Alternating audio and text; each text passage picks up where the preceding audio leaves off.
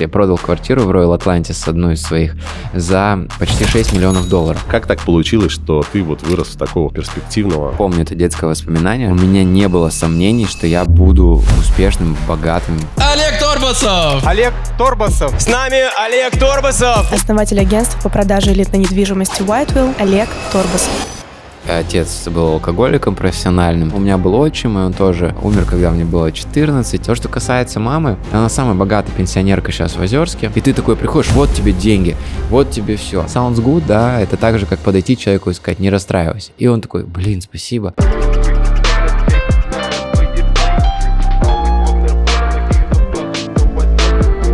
Друзья, всем привет, с вами Антон Штейн. Я благодарен, мы понижаем процентное соотношение неподписанных людей к подписанным. У меня 90% людей смотрят без подписки. Причем э, за два месяца 120 тысяч просмотров, но подписано 6 тысяч. Представляешь? Поэтому надеюсь, что с сегодняшнего дня э, вы сделаете это маленькое такое, вот малюсенькое э, дело подписаться, поставить нам лайк, потому что мы любим то, что делаем, и делаем это. Я, кстати, подумал, знаешь, о чем? Я думаю, мы для вас, да блин, какое мы для вас? Это вот вы для нас делаете большое дело, что это смотрите, что позволяете нам а, этому развиваться. Подписывайтесь на телеграм-канал мой, но я думаю, что пора начать. Человек, э, который мне ответил, наверное, через минут 10, а Это в этом... редкость. Да, э, редкость. А мне казалось... Не, это абсолютно- редкость или что? Редкость, потому что, да, там, о, а чё, а кто там, туда-сюда. В общем, все достаточно долго отвечают, и э, мне очень приятно было, что ты согласился с нами сегодня. Олег Торбасов. Олег, здрасте. Видел тебя все время где-то перебегающим дорогу с чемоданом денег.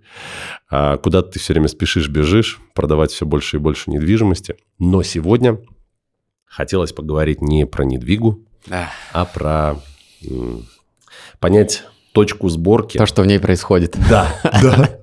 Да, и как так получилось, что ты вот вырос в такого хорошего, перспективного а, мальчика, который еще совсем недавно, наверное, бегал по дворам и не думал, не гадал, что из этого всего вырастет такой большой предприниматель, который в легкую, самое что главное, в легкую все это вот так делает.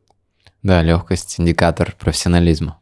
Я очень впечатлен, как ты относишься к своему ребенку, а, как ты говоришь, да зачем мне зарабатывать деньги, я сейчас пойду лучше на тракторе поезжу. Я то же самое прям, а, но, правда, денег столько, сколько у тебя нету, но от этого менее счастливым я не становлюсь. Это очень важно. Круто. Самые счастливые семьи живут в коммуналках. Я думаю, мы это прекрасно понимаем. Вот. Но, а, Олег, хотелось бы вернуться совсем в детство и понять, каких конфет ты вообще не доедал, как тогда вообще строилось. Потому что у меня сегодня за ночь было столько флешбеков. Я прям охренел, и я подумал, давай-ка мы вернемся туда и поговорим с тобой о том, а, как мы тогда жили, чем грезили и как вообще развивались. Ну, ты знаешь, я вот э, хотел бы, наверное, сказать, что у меня было какое-то тяжелое детство, но это неправда было бы. Потому что детство у меня было классное. А оно не было избаловано родителями по вниманию, потому что все-таки отца у меня вообще не было, да, потом, ну, а у меня родители развелись, когда мне было два с половиной или три года. Мгм. Отец был алкоголиком профессиональным, то есть он преуспел, то есть алкоголь... Медали есть даже какие-то, да? Ну, сейчас уж и не проверишь, потому что он ушел э, в 2018 году. Э, так он, я говорил, что легкость является индикатором профессионализма. Вот для него очень легко было выпить бутылку водки, он был профессионал в этом. А, И мы не жили вместе с отцом, но у меня был отчим, и он тоже э, умер, когда мне было 14. И вот как бы получается в момент 14-летия я так почувствовал уже взросление. Потому что мама full time, у меня еще младший брат, и мама full time занималась э, тем, что зарабатывала деньги. Она прям приносила домой стопки документов. Я думал, денег. Нет, Ты- а, денег Детство у меня вот было очень такую- плохое. Денег вот такую стопку приносила, а документов вот такую. Ага. А, И получается, диспропорция была. Классно, когда ты один документ подписываешь, и тебе вот такую стопку денег дают, но у нас было наоборот. В Озерске. Да. И Озерск. Озерск Это это? Челябинская область, закрытый маленький город, там живет 80 тысяч человек. Мне кажется, все меньше и меньше там живет. То есть, когда я там был, э, 88 тысяч было, сейчас 78. Ну, то есть, уменьшается население, потому что такие малые города они, конечно, себя не очень хорошо чувствуют. Те, у кого есть более-менее амбиции, они уезжают в Екатеринбург, Челябинск, соседние крупные города. Вот. И в Озерске у меня было детство связано со спортом, то есть я ходил в секцию плавания два раза в день, 8 лет занимался плаванием. Ты знаешь, что я сборник по плаванию? Я слышал, у тебя ты первый разрядник, да? У меня первый там- разряд, но это потому, что я филонил, и как-то мне не хотелось там э, мастера спорта или КМС сделать, но все равно плавание в моей жизни дало определенную долю спокойствия, потому что это очень умиротворенный вид спорта. Да, Ты монотонный. сам с собой час типа гребешь, и у тебя все время мысли какие-то, и, в общем, тишина при этом, то есть ты Да, ничего да, не да. слышишь, у тебя отключаются Вакуум. внешние звуки, да, и ты просто слышишь ну, шум воды и свои мысли. Это очень такой успокаивающий, умиротворяющий вид спорта. Может быть, у меня оттуда некое спокойствие такое э, еще фонит с э, плавания. Но у меня были э, путешествия на море э, с секцией спортивные лагеря, то есть меня мама постоянно отправляла в разные э, вот эти оздоровительные лагеря, э, Дивноморская, Сочи, там. Сборы. Э, У нас были как спортивные сборы там в Севастополе, э, так и были просто лагеря обычные Мгм. такие, знаешь, куда мы там приезжали, тусовались, танцевали на дискотеках. При этом у меня всегда была классная одежда в рамках Озерска, где-то, может быть, и фейки, но все равно. Э, И в целом... Фейки, мы знаем, бывают разного качества. да? Ну, для Озерска, в общем, это было вполне ок. И э, нету какого-то страдания, то есть, что я там, знаешь, типа не доедал или там э, что-то у меня не хватало. То есть мы жили в четырехкомнатной квартире, 100 метров. На секундочку, я, у меня сейчас однушка 100 метров, я живу 110, вот, э, one bedroom. А тогда у нас было 4, 4 комнаты э, и кухня, и это было тоже 100 метров, конечно, микрокомнаты. Но тогда я был маленький, и мне казалось, сколько у нас места, сколько пространства. Деревья были зеленее и выше, да? Да.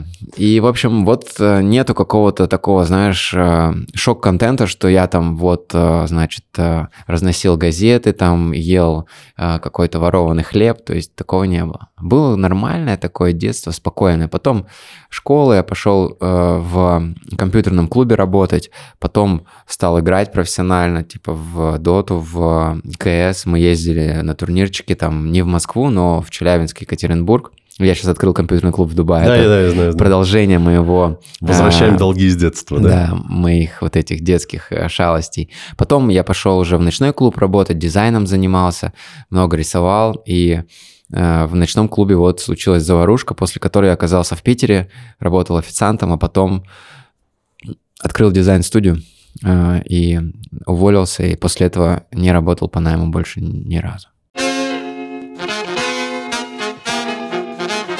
Вы довольны своей работой? Если да, поздравляю. Мы с вами в числе 23% счастливчиков. По результатам опроса сервиса работа.ру. Остальные 77% россиян ею абсолютно недовольны. Если вы хотите сменить профессию, предлагаю присмотреться к аналитике данных. Этот специалист обрабатывает большие массивы информации и советует бизнесу, как развиваться. Например, предложит внедрить фичу в приложение, чтобы привлечь пользователей. Или подскажет блогеру, какие гости принесут а, больше просмотров. Зарплатная вилка, кстати, middle аналитиков стартует от 130 тысяч рублей. Получить такое образование вам поможет Академия Эдисон. Обучение своих сотрудников ей доверяют Сбер, РЖД, МТС, ВТБ и другие лидеры рынка. Освоение новой профессии займет всего 6 месяцев. Необходим всего один час в день на курсе аналитик данных от Эдисон. Эдисон изучили более 10 тысяч вакансий и привлекли к работе экспертов, поэтому программа соответствует запросам работодателей. В ней много практики, и в течение года каждого поддерживает куратор. Доступ к материалам курса и обновлениям остается навсегда. За время обучения вы соберете портфолио из 32 кейсов, а специалисты Эдисон подскажут, как его оформить и помогут разослать резюме в компании-партнеры. Переходите по ссылке в описании или сканируйте QR-код и оставляйте заявку на курс «Аналитик данных». В подарок промокод на скидку 65% при оплате курса, а также личная консультация с директором по аналитике работа.ру. Осваивайте новое и работайте с удовольствием. Слушай, ну а вот смотрю на часы на твои. Да, 10 тысяч рублей. G-Shock. 10 тысяч рублей. А я живу в Сколково, где проживает один известный легендарный любитель а, Кассио, Да. Роман? Роман Аркадьевич. Да. А вот, а, и м, Скажи, пожалуйста, вот э, те люди, которые добиваются сейчас каких-то результатов, я вижу, это сразу Rolex, это сразу Мерседесы и так далее. Вот эти вот обязательно штампы, Атрибуты. которые, атрибуты, которые Да. потом такие, блин, зачем я Я этот этап прошел уже. У тебя- ты, Это ты- уже next step. Ты уже прошел это, да? Да, я себе покупал часы и типа хотел доказать, как какой-то такой у меня был внутренний гештальт, что через это как будто бы я и, и проявляюсь. Но потом я понял, что это не так, и что это даже некая такая зависимость, что ли, от э, внешних атрибутов, которые дают тебе уверенность, как амулеты Да. в компьютерной игре. Вот я понял, что круто, когда уверенность, она внутри, и она не опирается на часы, машины как подтверждение. То есть машина, она для комфорта. Да, я спокойно езжу там на этом из-классе, потому что просто там больше места, я могу откинуться, и мне нравится, когда... а, Я сам вожу, но это летний такой, знаешь, вайб, то есть у меня кабрик э, Феррари, и я на нем просто езжу на Патрике, там куда-нибудь так прокатиться, в Сколково, на э, теннис поиграть в The Ring. Падал, да, твоя игра? Да, и это вот э, буквально 10-15 актов вождения за лето, и больше за руль я не сажусь в Москве, а в Дубае я постоянно вожу. Потому что там мало светофоров, там очень прикольный трафик, то есть он не такой загружен, там практически нет пробок, и поэтому я там двигаюсь, и при этом очень классная эстетика. То, что там везде все в зелени, всегда солнце, всегда музыка. А здесь, конечно, очень плотный трафик, пробки отнимают внимание, энергию, ты себя чувствуешь неэффективным за рулем, потому что ты за это время мог ответить на сообщения про интервью, разобрать директ, то есть у Мгм. тебя коммуникационные линии чистые, и при этом ты можешь откинуться и послушать какой-нибудь подкаст, а не следить за светофором или за другими машинами. Я уже как-то это встроил так, что у меня это все получается. И, Автоматом? и вождение, и еще ребенок, и я там, и там, и там. Ну да, Приходится просто, то приходится. А смотришь на Соколовского, Сашу, а, у которого ты был... Три раза. Три раза ты был у него. А у него как раз-таки, вот ты говоришь про любовь э, к эстетике в Дубае. Ты действительно смотришь, а у него там все сторис, вау, вау. Плюс Porsche купил, он его везде теперь фотографирует. И все это очень красиво, гармонично прям а, смотрится. Вот эти эмоции, я вот просто вспоминаю себя, я, у меня были какие-то старые задрыпанные журналы Men's Health тогда в детстве. И я их прямо вырезал, вырезал, я смотрел, как люди ходят в какие-то дорогие тренажерки, как люди а, едут, э, там, знаешь, какой-то был блог, прям статья про чуваков, которые катаются на Харли Дэвидсон, и на Мгм. этих Харли Дэвидсонах, которые стоили как квартиры в моем городе, они еще ездили там в путешествие куда-то. по Неваде Я это, да, по Неваде, да, в Road 66. Я на это на все в детстве в своем, а я такой, там, мама у меня занималась эм, всю жизнь пыталась найти себе нового отца. Я всю жизнь как бы э, был таким достаточно э, модным евреем, что ли сказать, но денег на этого практически не было, и все время ты очень-очень-очень этого хотел. Ты все время искал этого просто как... Я тебе скажу больше, я приехал первый раз к Лолите, тетя моя певица, которая. Я приехал в Москву, да, к Лолите. И у меня, блядь, были вот такие шары вообще от всего того, что я видел. Представляешь, я первый раз приезжаю в Москву, я еду на Первый канал, с Первого канала я еду там туда, здесь Атари Кушанашвили, здесь там Шац, здесь эти. И я такой, блядь, а, как это вообще все? Я вспоминаю себя в детстве, и э, у меня настолько я сильно и много визуализировал, что все то, что сейчас происходит, это вот когда ты тогда лежа лежал, естественно, ковер около тебя на стене, ты Да. обводил эти узоры пальцем. У меня был ковер на стене. Да? У нас еще кровать двухэтажная была с братом. Мне кажется, они причем дизайна у всех одинакового. Ну, примерно, да. Цвета отличались. Красный, зеленый был, синий. Да, да.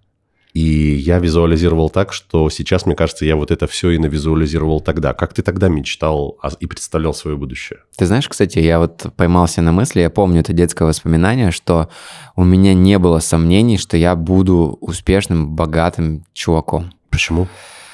Ты знаешь, была какая-то уверенность, что я вроде как в адеквате, если у других получается, то и у меня получится. То есть я не боготворил никогда а, людей. И сейчас, кстати, ну, в плане того, что вот он с телека, и вот он какой-то невообразимо крутой и делает что-то там, чего нельзя повторить. Мгм.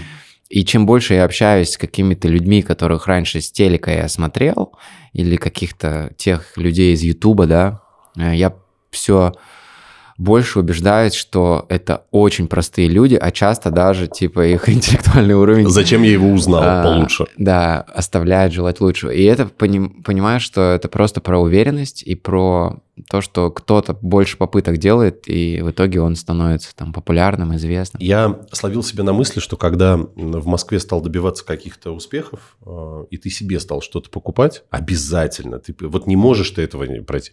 Одежды в ЦУМе. Он, блогеры у нас дорываются до больших э, гонораров. Сразу начинается да. покупка в ЦУМе, причем всего С того, демонстрацией что... чека. Да, да. На миллион рублей. Конечно, конечно. Но э, когда ты начал себе уже купил, и у тебя годами ты как бы проходишь все эти хотелки, потом ты начинаешь испытывать огромное удовольствие уже немножко от другого. Я вчера увидел видео, где Дрейк на концерте увидел э, плакат чувака, который сказал, я потратил свои последние бабки, которые экономил на ремонт, и пришел, чтобы в третий раз увидеть тебя. Он остановил концерт, Круто. сказал, вот вон мой менеджер, а подойди к нему, там, диджей или менеджер, короче, подойди к нему, хотя я не представляю, как найти менеджера на этом концерте, а вон он, подойди к нему. А, и я тебе дарю 50 тысяч долларов, и народ, вау, ты просто мурашки даже у меня побежали. И знаешь, что мне кажется, что как в какой-то момент есть такой level, когда ты получаешь удовольствие не от того, что покупаешь что-то себе, а тебя это уже так не драйвит, а когда ты кому-то что-то даешь, и где у человека просто от этого там, блядь, жизнь просто переворачивается. Ты меня, делал такие вещи? У меня вот был недавно такой experience. Я прилетел в Майами открывать офис. Э, и мы сейчас запускаем компанию в Майами, real estate агентство. И там у меня э, вдруг возникла идея сделать встречу с подписчиками. У меня есть такая традиция, когда я приезжаю в какой-то город, я кидаю в сторис э, клич, давайте соберемся вечером. Угу. Ну, понятно, что в Москве и в Питере это опасно делать, потому что это прям залы, там, ну, тысячу человек надо делать, потому что в Питере у меня 200, э, регистрация закрылась, 200 человек, был зал за 20 минут. Ну, то есть я сразу удалил просто этот пост, и люди потом еще э, доезжали. Так вот, я арендовал за 10 тысяч долларов ботанический сад в Майами в центре и пригласил людей, не было денег за вход, за билет, то есть это бесплатно. И мы делали там 4 часа, сидели, болтали о жизни и бизнесе. Я оплачивал вот это пространство, и мы сидели там под какими-то вековыми деревьями в самом центре города. И это э, прикольно, что ты можешь себе позволить вот так вот там взять потратить миллион рублей на то, чтобы поболтать с подписчиками, не взять с них за это ни копейки. Это не коммерческая история, такой а, мой э, месседж, который я хочу нести и для студентов выступать, и, в общем, для предпринимателей, и не брать с них за это деньги. Тут э, была недавно история, что Макс Корж, которого заметили, как к нему подбегают все... У меня чувак, который делал э, всю, весь мой эфир-стиль, Инсан, привет тебе большой, он полностью ведет Коржа, и э, как-то так получилось, что я наткнулся на какое-то видео, где Корж, а, где, по-моему, как его, маленький Э, Ильдар Джарахов, mm-hmm. да? Ильдар Джарахов, маленький. А Ильдар Джарахов говорит, я посмотрел на Коржа, когда к нему побежали там фотографироваться, он говорит, да нахер эти фото, давай типа с тобой выпьем там и так далее. То есть, ну, представляешь, люди нахер шлют. А Корж говорит, да, бля, слушай, что тебе эта фотография? Ты расскажи, как ты, давай бухнем с тобой. Ну, он может себе позволить. У него такая прям фан-база. Я был у него на концерте в Варшаве, чтобы ага. ты понимал.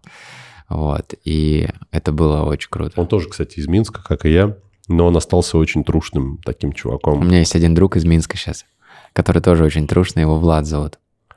А Влад? Чем занимается Влад? Он блогер. А4? Да. Сегодня сейчас звал его в кино с нами пойти на OpenGamer, он снимает э, видосики, выложил кружочек, отправил, что типа у них съемки идут не успевает, завтра собирается идти. Очень классно. У меня из Минска много друзей, и там у вас... Хорошие ребята. Очень легкая какая-то энергия такая, без усложнений, в общем. Это точно. Ты знаешь, еще в детстве, не знаю, как у тебя, для меня просто какой-то тотально другой мир. Это были голливудские фильмы. Mm. Я я не представлял, что вообще этот чертов один дома с этим Рождеством. Ну, ты вспомни у себя в городе, какой был Новый год с облезлой елкой. Ну, кстати, мне тогда казалось, что Э, В общем, реально у нас круто. Там и какой-то салют, вот этот пш, петарды, бах, Да, бах, да, да. там. И, И честно говорю, что горка. он для меня вот прям, ну, Новый год, это прям вот эти Санты, этот Гарден, Сквер Гарден, этот «Один дома», эти голливудские фильмы с э, Сильвестром Ста- Сталлоне, Шварценеггером. Для меня Америка, я просто я не представлял вообще, как люди, что реально так, так можно жить. И, и я грезил э, просто какими-то мыслями о том, как бы мне попасть в американский супермаркет, хотя бы мне снились сны такие. А насколько тебя цеплял вот этот весь кинематограф, да, то вот, с- вот с таким вот переводом? Кстати, этот недавно умер. э, Я да. слышал, да. Не помню, как его зовут, но легендарный парень. Ну, слушай, конечно, это невероятная силы маркетинг, это мечта, которую они выращивают у всего мира, э, их э, вот этот Голливуд как бренд, да, он безумно крутой пропагандой занимается американского образа жизни, американских ценностей через фильмы, через мультфильмы. Дисней, да, посмотри, там просто они очень многие слои смыслов заложили.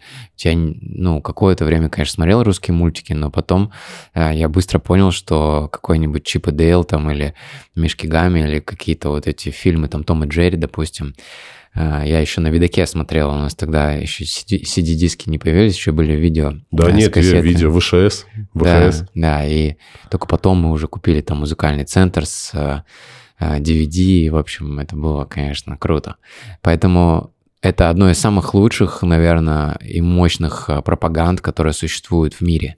Это совокупность брендов Санта-Клауса, Кока-Колы, Рождества и вот этой всей машины маркетинга американского образа жизни с их звездами, ну, это с детства очень сильно цепляло. Поэтому, когда я первый раз в Америку приехал, у меня был восторг. И он до сих пор, кстати, остался. То есть я... э, можно там накопать кучу вообще дерьма и найти там несовершенство э, в защиту там нашей страны той же самой. Но э, при этом, конечно, я вот абсолютно всегда фокусируюсь на каких-то крутых вещах, и их там тоже более чем достаточно. Ну, ты знаешь, я в свое время даже не поверил, что там жизнь, на самом деле, она и не такая, и все эти актеры стали наркоманами, знаешь, ну, с возрастом. Да я и не хочу в это верить. Я, ты знаешь, я а, все больше ловлю себя, что вот мы же живем, у нас такие хайлайты, вспышки все, вот особенно из детства. Вот я обожаю. У меня вот если тебя что-то трогает, и мне кажется, даже самая сильная доля маркетинга, а я занимаюсь маркетингом уже там лет 7, а, самое сильное, это когда ты попадаешь э, в боли своей целевой аудитории, в воспоминания, за которые, если ты зацепишься, ну, типа вообще все. У меня есть приятель Борис Зарьков, он ресторатор White Мгм. Rabbit Family, у Да. них очень мощные крутые рестораны. И недавно я был у них в ресторане «Икра» на гастрономическом ужине. Это называется Shave Stable, когда Мгм. шеф-повар при тебе готовит блюдо. И у них э, был день э, «Что наша жизнь? Икра». Ну, и это была такая аллюзия к э, вот этой известной поговорке про игру, слов. да. И э, они рассказали, что у них есть один сет, который называется «Черный лебедь», э, и ты перед тем, как на него идти, пишешь все воспоминания из детства гастрономические. Что тебе больше всего нравилось, когда ты был маленький? И прикол в том, что они готовят тебе сет, шеф-повара в современном ресторане, э, с, это может быть, то есть ты там напишешь, допустим, хлеб с салом, тебе вот там мама готовила, нарезала, они могут тебе сделать десерт какой-нибудь, да, который будет выглядеть как хлеб с салом, но это будет там, ну, в общем, и вкусы, сейчас молекулярная кухня, вот это все, микродозинг, там куча разных новых фишек, они, в общем, делают такой сет, я вот хочу на него сходить. Вот если бы ты э, вспоминал, какие вкусы из детства и блюда из детства, что бы у тебя там было? Как- Ты у меня хочешь да, спросить? ну интересно А, просто, слушай, чтобы ты э, написал в листочке, Я, ну, по моей фигуре и массе видно, что я люблю пожрать. Я еще, ну, я работаю с Новиковым, я работаю с... Я очень люблю э, ресторацию. Я очень люблю готовить. То есть вообще во всей, во всей нашей семье и всегда готовил я. Всегда. И я это безумно люблю. Никому... Я говорю, да, пожалуйста, ты можешь... пом-». Я не, типа, не... Ну, просто у тебя все равно не получится так у меня. Я безумно люблю это дело. Когда у человека есть любовь а, к а, Да. приготовлению, Что бы тебя- это было? это Какие было бы самые яркие вау. у тебя гастрономические самое впечатления из крутое, детства? вот запах, это... э, Давай начнем с супов. Я безумно хорошо готовлю борщ, потому что борщ э, это прям вот то, что э, такое теплое, домашнее, уютное. Мгм. Я безумно люблю э, пюрешку с э, котлетками, но котлетки знаешь какие? Которые с чесноком, которые с зеленью, которые, от которых потом тебя Да. так разит. Или пельмени, которые отрыгиваются Да. у тебя на весь, блядь. Но На всю квартиру. на всю квартиру. Или ты едешь просто в машине с Да. открытой форточкой. Этот запах мне знаком. У меня э, мама на каждый праздник, то есть это ассоциация, знаешь, Новый год, запах мандаринов, вот эта елка, типа, и ожидание Да-да. подарков, потому что ты же не можешь себе позорить. У меня она пекла курицу, которую тоже чесноком вот так вот начиняла и на э, Побольше тирала. чеснока. Да, но у нас вообще чесночный был такой э, family, чесночная семья. Вот, то есть она мне прям давала этого чеснока много. Может, поэтому редко болею. И с картошкой вот эта курица, она прям у меня до сих пор ассоциация запаха вот этой кожицы с праздником. И я бы, наверное, написал курицу. Не картошкой. ну вот это запеченная Запах, да, корочка. такой, корочка. Да, корочки вот этой. Ну, это же кожица. Ну, Ну да, кожица. Да, просто, у меня просто- кожица это, блядь, Да. знаешь, в Я саду такое вареное, которое плавало. Да, да. Ну, в общем, такая вот, знаешь, типа твердая, хрустящая с чесноком. И, в общем, вот у меня такой гастрономический, наверное, какой-то э, детский Оргазм. experience, да. Ну, а ты знаешь, вот э, я не могу жаловаться, хоть детство было небогатым, но у меня была уникальная бабушка, царствие небесное, она всегда ходила на рынок, покупала три персика, покупала кусочек самого лучшего мяса, ну, всего по чуть-чуть, но это было всегда отборное. Я никогда не пробовал магазинный творог, я ел только пластовой деревенский творог, Мгм. поэтому мне в этом плане прям очень повезло, и я как бы на, на этом и, и вырос. Раздобрел. Раздобрел. Нет, ну это я уже потом, когда... Я на самом деле, когда плавал еще, я был там килограмм 80, а потом уже стал Окей. побольше, побольше. Слушай, но на самом деле до слез, до глубины души хочется вернуться в то детство, потому что я даже не знаю, как это можно измерить, как это можно вернуть, но хочется вернуться в те моменты, когда у тебя целый день, это было, мне кажется, там 40 часов свободного времени, эти яблоки, эти велосипеды и все остальное, какое-то беззаботное детство. И сейчас я тебе, Олег, хочу сказать, что мне даже жалко наш, наших детей, потому что у них всего этого изобилия, да, у них есть круче жизнь, но всех этих вспышек, пускай это было бедное такое детство, там с палкой э, Да. люди ходили, били по лужам, но какое-то оно было настоящее. Ну, мне кажется, что это искажение, это типа домыслы, потому что вот мы сейчас летали в Японию с семьей и ходили в Диснейленд. Я понимаю, что тот опыт, который Богдан сейчас получает, я вспоминаю наши штабики из э, коробки из-под холодильника, и у меня, знаешь, какой был опыт? А, У нас во дворе была большая лужа, мы называли это овраг, ну, то есть, типа... И там периодически, значит, чуваки брали пожарный шланг и привязывали его на дерево и делали э, тарзанку. То есть ты мог над этим оврагом пролететь. А. Поскольку по осени туда набиралась вода, Да. Вот, то кто-то еще и любил там прыгать в него. И вот я помню, а, как сейчас, просто вот у меня перед глазами лежит а, моя одежда, которая сушится на улице минус 10 градусов. Я упал в лужу, которая замерзла. Знаешь, типа ты лед вот пробуешь вот так вот, Да, да. и потом вдруг резко проваливаешься по пояс в воду, и в этот момент ты думаешь не о том, что типа моя жизнь в опасности, а что мама скажет, когда ты придешь мокрый домой. И вот у меня не хватило смелости прийти домой мокрым, мне было 8 лет. И я снял одежду и сушил ее на морозе, сидел вот так вот просто весь синий, с синими губами, чтобы а, мама и в подъезде потом досушивала ее на батарее, чтобы мама не узнала, что я упал в лужу. Какая дурость. И вот я, я вспоминаю вот этот experience, и сейчас вспоминаю как бы то, что проживает Богдан, вот этого Микки Мауса. Он когда увидел Микки Мауса живого, он чуть не заплакал, я сам чуть не заплакал. И это настолько невероятный опыт, что я не сказал бы, что наше детство было какое-то прям вау, а сейчас не то. А, вопрос то, что У них сейчас, конечно, сенсорный опыт чуть-чуть другой. Они больше любят все гаджеты. У меня сын уже в два года спокойно выбирает в Ютубе видосы, скроллит, свайпит, зумит. То есть он эти все ну, вещи уже понимает. Он на английском говорит лучше, чем на русском. То есть у него все слова... Он причем может переводить на русский, на английский в два года слова. Он с няней на английском говорит, с нами по-русски. Олег, ну ты говоришь сейчас про маленького ребенка. У меня все-таки четверо детей. У меня старший живет э, со мной сейчас, который уже в шестом классе. Я говорю про тот возраст, когда мы уже были осознанными пацанами.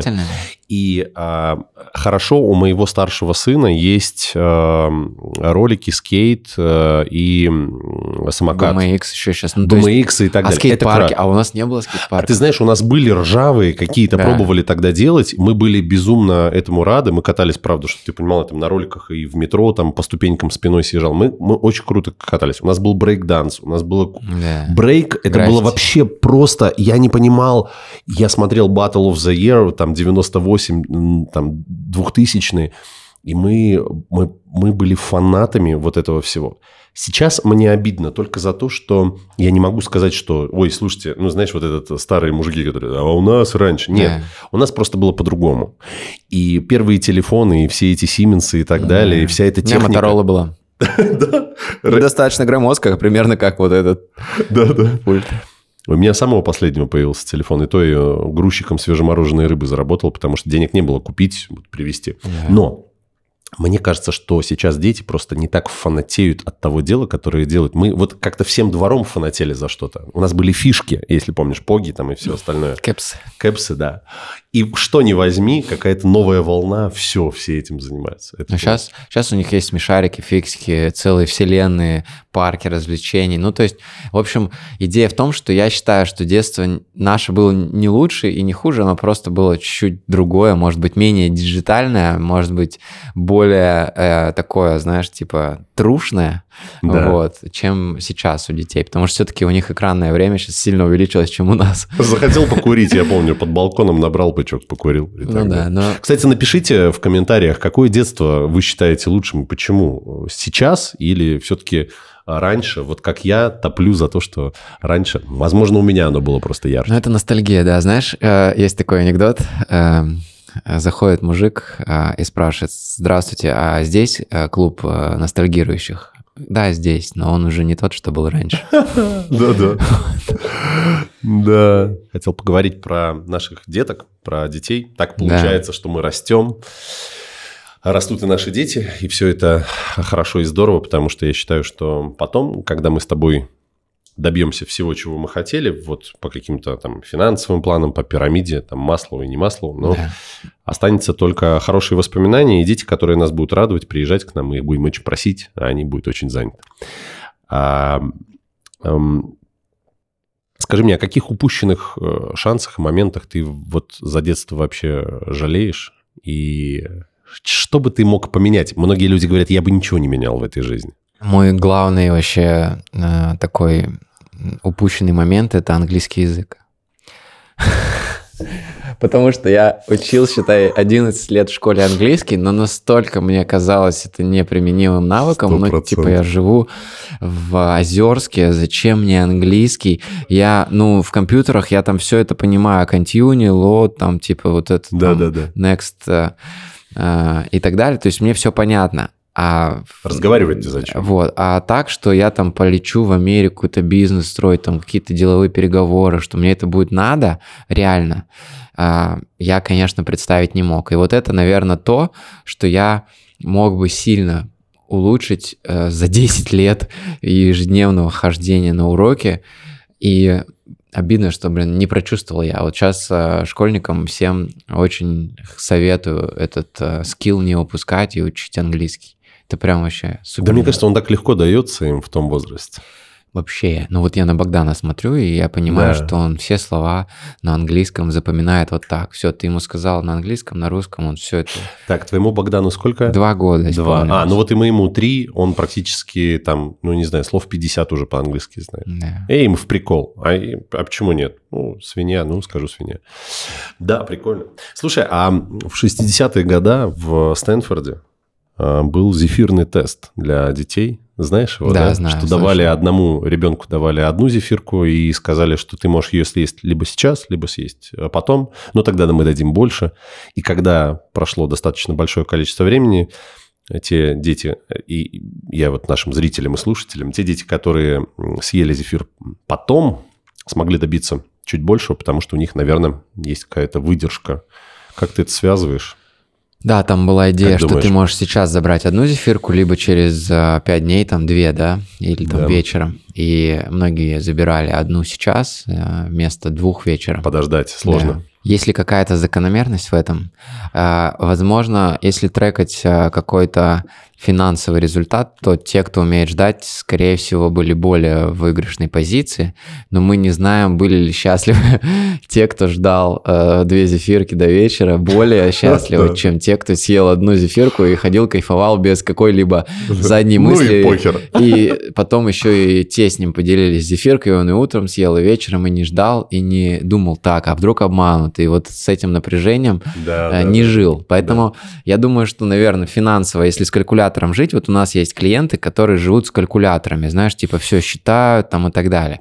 А есть клиенты, вот у меня сейчас, я продал квартиру в Royal Atlantis, одну из своих, за э, почти 6 миллионов долларов.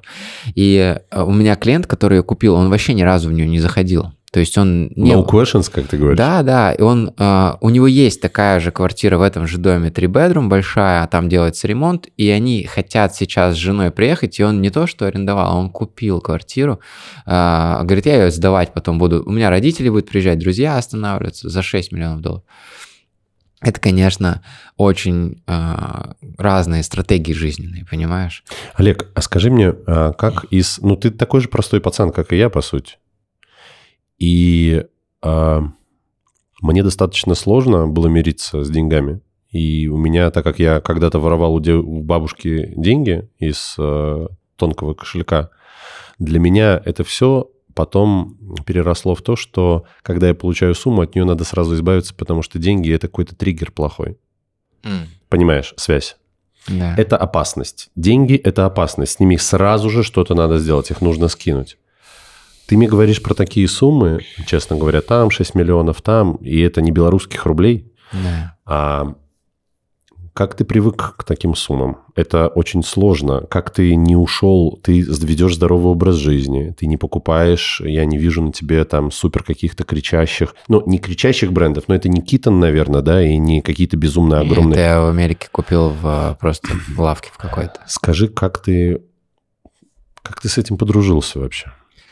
Ну, вообще классно, когда богатство приходит э, равномерно. Постепенно. Да, Мгм. то есть у тебя есть время подготовиться. Это как если ты сел на шпагат на первом же занятии резко и неожиданно, Блин, мне так больно стало Вот.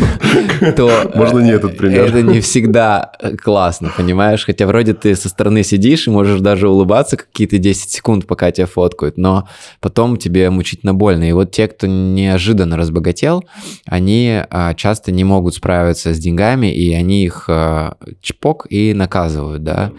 А у меня не было неожиданного богатства. Я очень долго богател. То есть я вначале одну компанию строил, там продал ее, потом агентство развивал. Семь лет нам исполнилось агентству, и это прям постепенно, каждый год X2 у нас росла прибыль, росла выручка. То есть это не то, что я вдруг неожиданно. А когда у тебя по градиенту все спокойно вот так вот развивается, то ты а, не становишься неожиданно богатым. Ты Мгм. становишься постепенно. Ну, с нервишками все спокойнее, да? Да, и получается, что ты готов, это годами идет, это не то, что, знаешь, бывает, э, что ты строишь, строишь компанию, живешь там просто на 3 рубля, там 200 тысяч оклад, и потом ты делаешь экзит, продаешь и вдруг оказываешься олигархом. Да, ну, там да. миллиард у тебя Да, да. сразу. И в этот момент у тебя срывают все предохранители, и ты начинаешь тратить, потому что ты раньше не имел.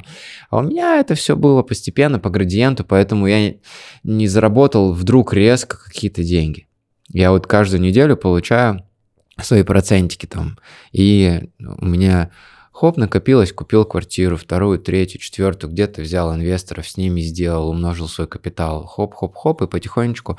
а, при этом у меня нету каких-то излишних расходов, то есть у меня нет зависимости, нет игромании, нету а, тяги к коллекционированию, нет зависимости от вещей, от брендов, то есть я знаю, допустим, заходя к Косенко, допустим, я зашел к нему домой, мы записывали... Ты где?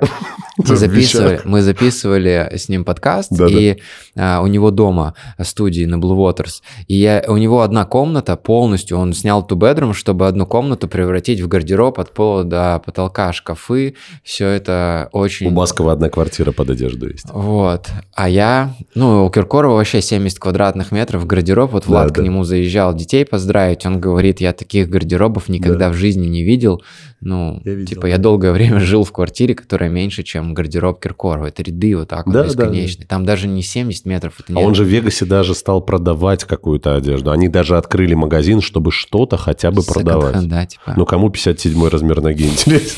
В стразах. Да? Ну да, и в общем, у меня нету зависимости от вещей. Я вот все время открываю свой шкаф на э, Blue Waters в Дубае. У меня висит там э, три черные футболки, три белые, там две рубашки, водолазка и три пары шорт, и мне окей. Ты знаешь, я вот э, занимаюсь в Анкоре, э, в Сити. А, И э, такой мальчик маленький, худенький, Аяс зовут, Да, знаю. занимается. да. И я смотрю на Аяза, я не... и, то есть, я не знаю, у Аяза очень много денег же, наверное, да? Ну да. Ну, прилично. Больше, чем у тебя. Мы не мерили. Ну, но- понятно, но вы же как-то сопоставляете. Судя по тому, что он у нас покупает, какие объекты, э, это соизмеримо. То есть точно не сильно меньше. И ты знаешь, и вот Аяс одевается приблизительно супер, ну вообще, ну то есть, во-первых, ты вообще по нему не скажешь, что этот человек Аскетичный, зарабатывает огромный, то есть вообще аскет ну, тотально. И я, я, я понимаю, что я не таким никогда не стану, просто потому что у нас разные судьбы, не потому что это хорошо или плохо, возможно, я просто чуть больше бы тратил. Вот, ну есть разные люди. Вот, но тем не менее, а, хочется понять, а твой младший брат и твоя мама Мгм. насколько круто стали жить? Ну, у меня младший брат буддист, он вообще не про деньги, и я ему, когда отправляю какие-то деньжата, просто, ну, такой акт. То есть он вообще не... А он буддист, он где живет? Он здесь живет, в Москве? Москве, но он постоянно мотается по разным монастырям, и он ушел вообще вот в эту Духовность. религию, да, в Мгм. духовности. Он там с ламой что-то куда-то ездит, какие-то у него свои истории. То есть он вообще не про деньги, Ну, понятно, не да. про работу. Он там работает в чайной, где-то фотографирует. Я ему оплатил курс по фотке, я ему помог купить классный фотоаппарат там за сотню тысяч.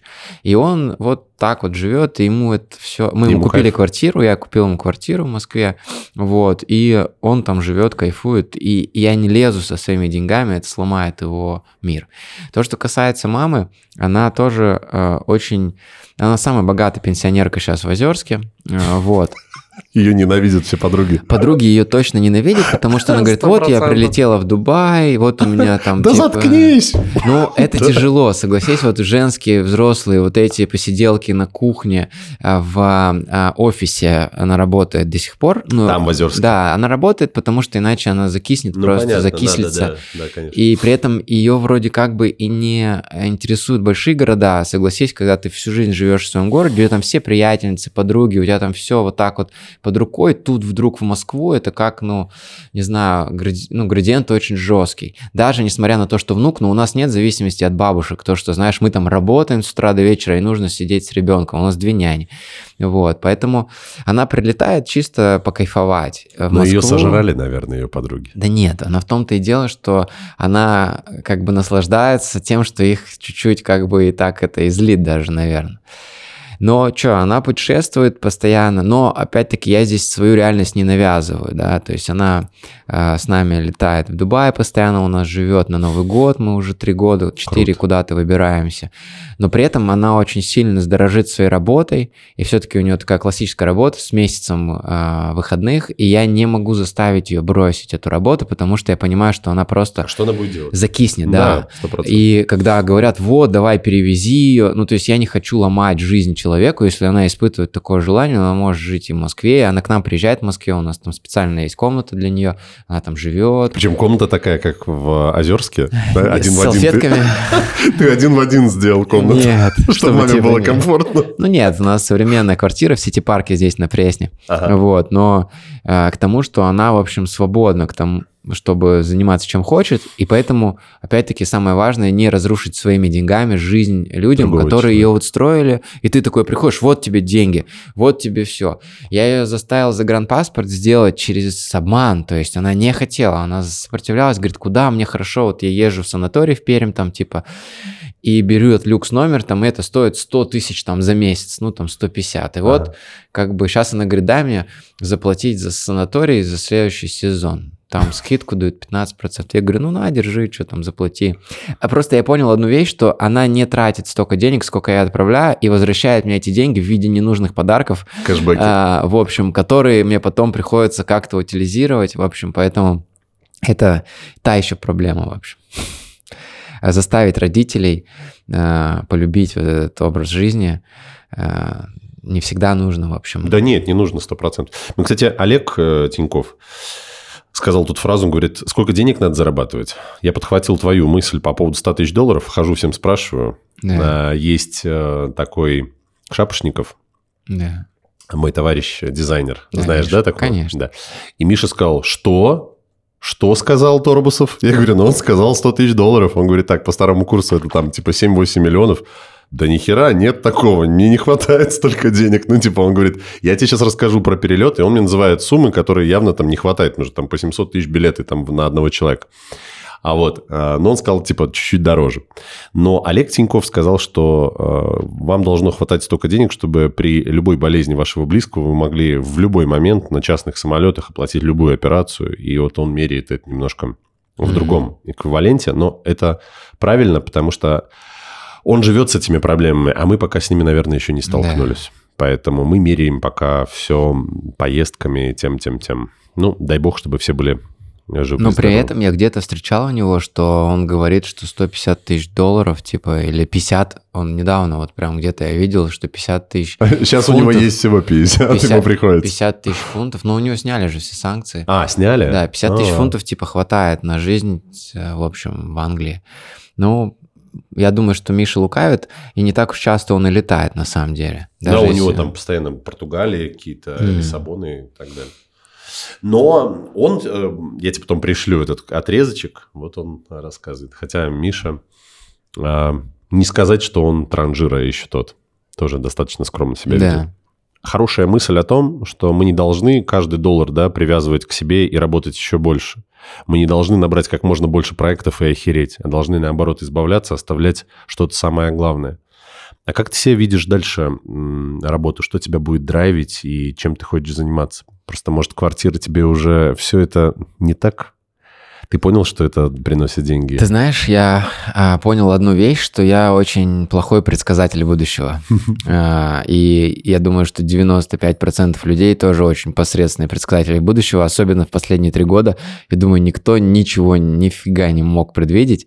Поэтому, если так уж плохо получается предсказывать, то какой смысл тратить на это время? А, Как а, я прочитал в одной интересной притче, а, что парус нужно направлять э, ну, по ветру. Ты не знаешь заранее, куда будет этот э, ветер дуть, и тебе нужно понимать, куда ты в целом идешь, но куча событий будет происходить, и ты можешь парусом играть и управлять. Поэтому, когда ты меня спрашиваешь, что я буду делать и там как буду развиваться, фиг его знает. Может, завтра мне предложат продать компанию за какую-то сумму, до которой я вообще до конца жизни могу не работать. И здесь будет у меня очень большая дилемма, делать этого или нет. Ну, вообще, на что- самом деле, а, многие люди, которые остались в наших родных городах, они думают, что вот если бы у меня было столько денег, я бы ничего не делал, и я был бы очень счастливым человеком. А это же на самом деле большая проблема. Да. Это большая проблема Это а, же люди людей, которые продали компанию, у тебя как будто внутри зияющая пустота, когда тебе вообще-то... А что делать целыми днями? Ну да, да. А, Конечно, можно найти дофига интересных увлечений и так далее. Например, писательство, да, вот я понимаю, что там я над книгой могу полгода работать, и это реально очень увлекательно, и мне нравится. Но а, вот мы недавно с Борисом Зарьковым выступали на мегакампусе у Аветова Григория, а, и перед м, этим мероприятием сидели в э, гримерке перед выходом на сцену и болтали. И э, Бориса пригласили выступить в конце сентября на ресторанном форуме, который делает э, холдинг «Синергия». И Борис сказал, вы что, сдурели? У меня горизонт планирования 10 дней. А, вы мне предлагаете за месяц принять какие-то решения, давайте за 5-7 дней напишите, если я... Я, говорит, даже не представляю, где я буду. И тогда я понял, что вот еще один ключик к моей жизни, что мне нужно снижать горизонт планирования. Мгм. То есть, и поэтому я сейчас не беру вообще никакие выступления на месяц, на два, на три вперед. Потому что раньше у меня было такое, знаешь, там, ты договорился с кем-то через 2-3 месяца что-то сделать, там, где-то выступить, и потом у тебя классный пустой месяц, ты можешь поехать туда-сюда, и вдруг у тебя как заноза одна вот эта дурацкая встреча, которая тебе все портит. И я просто стал снижать эту планку. Я говорю, пишите за 5 дней, за 7 дней. Если я какие-то мероприятия пропущу, могу себе позволить. Вот, то есть получается, что они мне нужны чуть меньше, чем я им. И все спокойно пишут, и мы быстро договариваемся. То есть я все э, планы держу в районе одной недели. И в- с тобой в том числе мы очень в короткий срок все это сделали. И мне стало сильно лучше жить после того, как я снизил горизонт планирования и перестал дофига всего планировать. Вперед. А, я тут хотел поделиться своими бо- болями, что ли, а, на тему того, что у меня очень много... Ну, вот просто, чтобы ты понимал, у меня еще большая собака лабрадор. Да. У меня дети, у меня школы, у меня грудной ребенок. И у меня день – это просто э, сущий ад, потому что я начинаю, а мне еще нужно встроить туда медитации, тренировки, я еще играю в хоккей за Сколково. Короче, и плюс я веду еще по social медиа маркетингу, веду компании, бренды, личные бренды, еще менторство и так далее. То есть день вот просто вот так. И в какой-то момент я понял, что я не вывожу вообще. Ну, просто совсем. И нужно как-то выстраивать все вокруг одного дела в день. Вокруг одного дела мы строим все остальное. И я понял, что это прям фурор и победа. М. Потому что когда ты а, ставишь себе вот подкаст сегодня, ну, получится, потренируюсь, не получится, ну и хрен без Да. Но самое главное, это задача, подкаст, а не успеть все. У тебя совершенно по-другому все получается. Ну, у меня вообще в этом плане, конечно, как-то интуитивно я дофига посмотрел разных э, обучений, в том числе там у Высоцкого я учился, и там очень круто. э, первое задание, которое нам дали, когда я пошел на бизнес-бустер, это годовой курс у него такой большой, там миллион плюс стоит. Я его до конца не прошел, вот, но получил очень много крутых инсайтов. И один из первых инсайтов был это научиться работать со всеми коммуникационными линиями. То есть это почта, да, куда Мгм. тебе сыпется куча всякого дерьма. И это как бы, если не прочитано и не обработано, забирает Триггерит тебя. внимание. А, Это Telegram, WhatsApp, ну и какие-то другие мессенджеры, которые ты используешь для работы. И они научили архивировать каждое письмо, а, либо отправляя его в спам, и держать все время в папке входящие только те письма, с которыми тебе нужно поработать. А все Мгм. остальное сразу отвечать, то есть не откладывать. Это называется DFT, э, Development Traffic. То есть если ты прочитал письмо и ничего не сделал, не принял в момент решение волевое, переслать его куда-то, если тебе некуда переслать, это вообще очень большая проблема, потому что мой главный э, показатель эффективности это то, что у меня есть 10 человек, которым я могу скриншот отправить, и задача не остается на мне. Например, Мгм. мне пишет клиент, а, говорит, Олег, мы хотим купить квартиру. Я делаю скриншот, отправляю руководителю департамента. Если мне пишет человек, мы хотим стать вашим партнером, передать клиента. Я делаю скриншот, отправляю Ну, руководителю партнерского отдела. Если мне пишет клиент Олег, я вот ваш клиент, мне там не отвечает менеджер. Я делаю скриншот, отправляю в департамент качества. Если мне пишет, допустим, кандидат, говорит, я хочу у вас работать, я делаю скриншот, отправляю в HR. Если мне прилетает запрос, вот я сейчас в аспирантуру поступаю, и мне пишут, надо заполнить анкету на поступление, или там надо заполнить анкету на визу. Я вот сейчас второе гражданство получил, надо там на получение паспорта заполнить анкету. Я беру, переслать, отправляю там ассистенту. И получается, что у меня есть люди, которым я могу эту задачку приземлить, которые уже звонят, уже все записывают Да-да-да. и так далее. Мгм. Это, это очень важная часть вообще организации жизни предпринимателя. И одна из вещей, которых нас научили тогда, э, у которой у меня не было, это чтобы у тебя в папке, входящей в почте, было всего лишь одно-два письма, с которыми тебе реально надо поработать. Теперь у меня как алгоритм выглядит? Письмо приходит, я понимаю, я на него вообще подписывался или нет. Если нет, я захожу и нажимаю unsubscribe. Когда ты это делаешь системно, у тебя в почту перестают приходить вообще какие-то да? левые. Мгм. Потому что ты там, знаешь, где-то в Сбере там что-то оплатил, там подписался на МТС, где-то там какой-нибудь сервис, и тебе там 20 или 50 приходит разных рассылок. Но когда ты системно нажимаешь unsubscribe, unsubscribe, отписаться, отписаться, отписаться, это со временем прекращает. То есть этот поток не бесконечный. У меня сейчас нет спама. При этом, если письмо, которое к тебе приходит, допустим, вот э, беру я самокат, и каждый раз в уж шлет мне типа уведомление. Я беру и всю цепочку писем навсегда э, пус- пропускаю входящие, понимаешь, чтобы она сразу уходила в архив. Мгм. И получается, что... Причесываешь почту То ты есть, хорошо. Ну, вообще, это все связано с любыми линиями коммуникации. Мгм. Э, С директом, со всем. То есть, например, это прям большая работа, но когда ты ей системно занимаешься, твоя жизнь превращается вот так вот по градиенту в рай. Приведу пример. Допустим, комментарий. А, Если мне в директ пишет какой-нибудь спам в а, Инстаграме, я беру это слово, и там есть такой термин hidden words, типа скрытые слова. Я каждый раз беру этот символ, который используют спамеры, ну, допустим, читаю переписки, верну любимого, я беру этот скрин и вставляю в hidden words. То есть я добавляю все эти стоп-слова год, но у меня 98% всего спама, который ты должен прочитать, оно пропадает. То же самое возьмем Telegram. У меня Telegram-канал, у тебя тоже Telegram-канал. Сколько у тебя подписчиков? Но я веду блог многодетного папы. Я Да. только, только начал, у меня там 1500, Окей, может, вот так. у меня 60. И когда у тебя становится, ну там 60 плюс, даже 30 плюс, боты э, твои каналы пасут. Там постоянно, значит, срочно Путин выехал в Кремль, значит, типа там, читай новость, значит, Пригожин воскрес. И вот это все там, знаешь, какие-то проститутки, какие-то курсы, все там пытаются. И я поставил антиспам-ботов, отдельно подключил за деньги. И их постоянно обучаю. То есть я ему пишу, это спам, это спам, это спам. Их алгоритмы улучшаю. И у меня сейчас 99% спама фильтруются. Но для того, чтобы это случилось, магия не происходит. Ну да. Ты делаешь Ежедневную последовательную ежедневную работу по снижению уровня стресса в своей жизни. И вот это, когда ты на поток ставишь, у меня реально идеальная линия коммуникации. Нет ни каналы, да, то есть если я понимаю, что этот канал пропускаю уже третий, четвертый раз, я отписываюсь. Я от Лебедева отписался, на который был подписан много времени.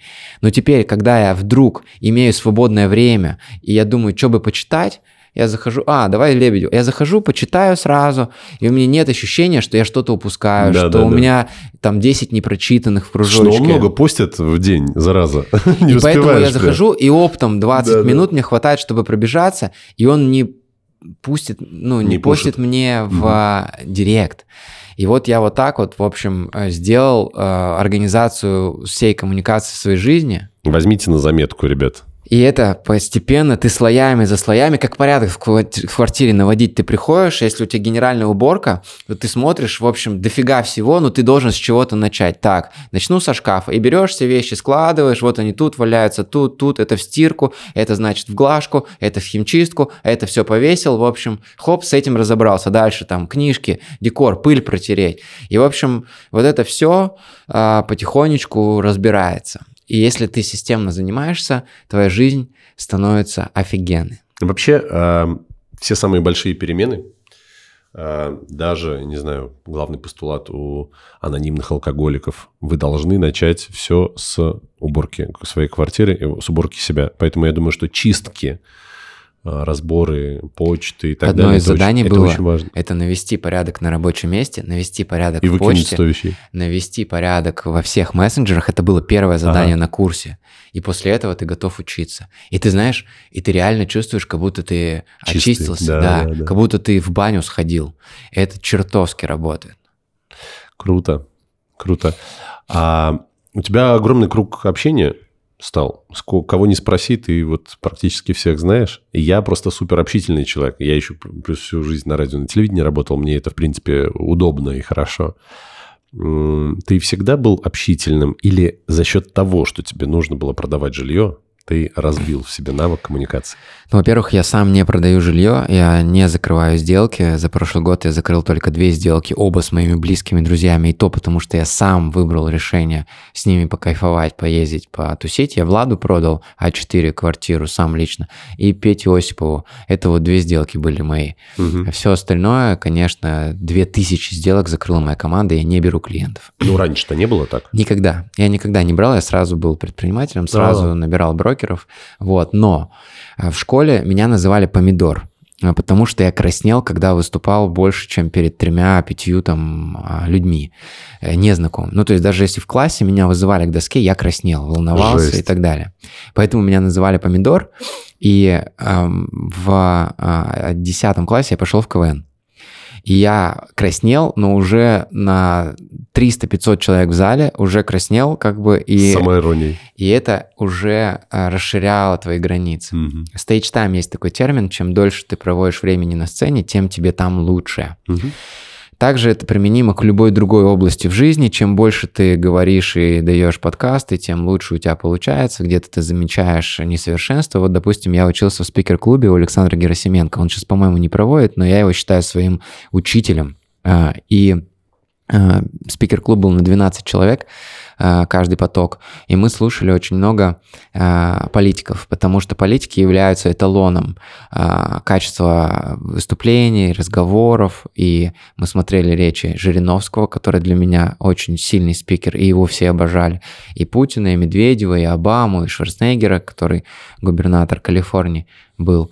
И э, в итоге все это превратилось в то, что этот навык публичных выступлений, он а, состоит из заготовок. То есть у меня есть 10 притч, 5 анекдотов. Прежде чем я отвечу на вопрос, и уходит в историю. а, вот, и какие-то прием. 7 тем, которые ты хорошо знаешь. И, в общем, это вот то, что я понял, да, что тебе, чтобы выступать, тебе нужно иметь а, арсенал, да, вот этих вот заготовок, потому что ты не можешь импровизировать. Ха- не, вообще импровизация, лучшая импровизация – это заготовленная импровизация. Это Всегда так. связки между, да, и шутки. То есть я, когда выступаю, у меня одни и те же шутки. Это вот и Гандапас то же самое. Типа, это все заготовки. Потому что ты смотришь, как люди реагируют. Но так ты, далее. когда их встраиваешь в свою речь, они, ты думаешь, вау, нифига себе. А у человека это уже годами настолько выработано. Конечно, это и, Круто. и, в общем, формирует. Да-да. Поэтому мы вот там осмотрели много речей, и э, я научился выступать. Да, и вот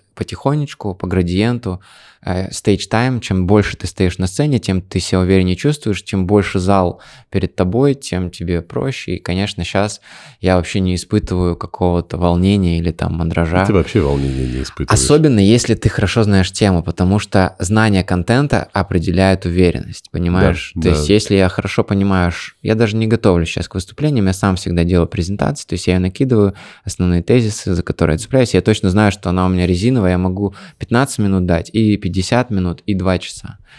Просто набор историй, которые я нанизываю на эту бусинку, типа он меняется, и все. А, вернемся к детству. Да. И, и я вспоминаю, когда мне говорили, что нужно учиться, а я был в театральном классе. М. Мне говорили, нужно вот это, а я говорю, да нет, я уже тогда с детства шутил, выступал, а, играл Человека-паука, снимался в «Спокойной ночи, малыши» и так далее, и так далее. Смотрел всегда на свою тетю, которая раздавала на Первом канале вообще направо-налево. Она это делала действительно хорошо. И сейчас я понимаю, что навык коммуникации зачастую намного стоит дороже, чем любой другой навык. Потому что, как правило, а как оказывается, в нашем взрослом возрасте э, эти люди становятся очень успешными. Может быть, детей стоит этому учить? Я считаю, что общение это вообще самый важный навык сейчас для человека. Поэтому, конечно, у нас необоснованно мало времени в системе образования уделяется общению, качеству общения, деталям, которые с этим связаны. Зато много патриотическому воспитанию. Вот. И я считаю, что можно сильно больше времени посвящать именно вот этим soft skills. А знаешь почему? Мне кажется, потому что у нас такой строй военный весь был. А тогда, ну, типа, военным нужно меньше говорить, больше делать. Может быть. Больше вот там, знаешь, вот про это. А, а Америка развивалась, наверное, немножко в другом ключе. И Я не знаю, я не учился слова там. и так далее. Но в целом, конечно, я считаю, абсолютно с тобой согласен, что вот эти коммуникационные навыки — это одна из самых сильных сейчас вещей, которую человек может э, монетизировать, которая притягивает других людей. Я за последний год э, стал заниматься активно хоккеем. На хлебзаводе здесь есть мастерская, где я из мозаики делаю арт-искусство, Круто. колю камень. Из него это очень сложно. Просто вот наколоть себе эм, смальты или э, мрамора, чтобы дальше выкладывать все. Это вот работа там длиной в полгода. Но ты забываешь про все. Есть хобби, которые очень сильно стали драйвить тебя. И мне прям по кайфу от них. Что тебя сейчас драйвит э, так же, как меня, А, эти виды? Фотография. То есть я очень много фотографирую архитектуры. А, А. И у меня вот в блоге, наверное, треть контента — это фотки, э, которые я делаю в городах, э, где я живу. Лондон, Дубай, Майами, а, где я бываю. То есть я прям осознанно иду и фотографирую архитектуру. И одно дело сфоткать, это меньшая затрата времени. Да. Найти ракурсы там и так далее. Иногда я, бывает, могу сидеть, реально ждать 10 минут, пока все машины проедут, и я поймаю момент, когда здание Такси чистое, без э, а, тачек, без Ага, людей, ага. чтобы не было мусора. Хотя я научился его убирать в редакторе. А потом я обрабатываю эти фотки. И вот это сродни медитации. То есть, когда я беру и начинаю а, закрывать окна, допустим, в а, 50-этажном доме, потому что тут окно открыто, тут окно, и ты его А, да, копируешь на телефоне, да, и тебе хочется довести это до идеала, убираешь людей, где-то там штукатурочку подделаешь, и это может занимать часы. Мог ли я делегировать обработку фотографий? Мог. Хотел ли я? Нет, не хотел. Это как делегировать поход на день рождения к маме своему ассистенту, да? Типа, извините, Олег не смог прийти, я буду за него. Да. Как бы... Но он будет смотреть на спазуму. да, я включу камеру сейчас. В итоге э, фотография меня драйвит. Плюс, конечно, я фанат текстов, и вот я написал две книги, и эти две книги у меня заняли каждая по полгода, плюс потом я два месяца их озвучивал, сидя дома в Ты студии. написал роман, да, один? Бизнес-романы, да, две штуки. Они стали бестселлерами на Литресе, и до сих пор у меня NPS там 4,9. Это на основе тысячи а, оценок, которые люди поставили. Он выше, чем большинство романов. Кто тебе так помог написать удачно и хорошо? Сам я писал. Один? Один, без всего. Э, причем у меня было жесткое видение книги, какой она должна быть, и аудиокниги. Если говорить про аудиокнигу, мы сделали саунд-дизайн, это мое было решение. То есть мы подзвучили все моменты бытовые, которые происходили в книге. То есть если мы курим кальян, то слышно, как кальян, да, там булькает. Если мы идем в клуб, то там Да, да. на заднем фоне. Вот. Если там я открываю Погружение дверь, то там слышно скрипы, звуки ключей. Мой а, саунд-дизайнер а, прям, ну, страдал, но в итоге мы сделали вот этот дополнительный слой а, погружения, который очень сильно повышает а, ну, качество а, книги, и в итоге люди, реально она идет 12 часов, люди слушают за день, они не могут оторваться. Круто. А что Это больше... занимает у меня полгода. Тебе больше понравилось написание или результат, который сейчас получился, который фидбэк, который ты получаешь от этого? Ну, это знаешь как, А, когда тебя спрашивают, э, за счет чего ты добился успеха, раньше ты как бы не имел права, а, ну, отвечать, ну, идите там, почитайте а, в книжке. А сейчас, когда ты 600 страниц вот так вот сделал, ты говоришь, вот как я добился успеха. Возьми книгу, почитай, потому что а, свести это все к одному предложению или там к одной Буклет. странице это нечестно, потому что успех это сложнейшая комбинация факторов. И когда люди говорят, да, это было, я просто делал, ну да, оно есть. Или я верил, или там я плевал на неудачи и продолжал. Но sounds good, да, это так же, как подойти человеку и сказать, не расстраивайся. И он такой, блин, спасибо. После того, как ты мне сказал, не расстраивайся, я вдруг понял, что не надо расстраиваться. Но так не работает, понимаешь, жизнь чуть сложнее. Поэтому я написал эти книжки, и после этого у меня появилось моральное право, когда я полгода страдал и писал, и корректировал, и вычитывал, а, говорить, прочитай, пожалуйста. Круто. Слушай, Олег, а хотел э, сказать спасибо от лица, наверное, и зрителей, и тех, кто нас слушает, потому что у меня, кстати, стали выходить подкасты везде, где только возможно. Я насувал свои помощницы и сказал просто, чтобы...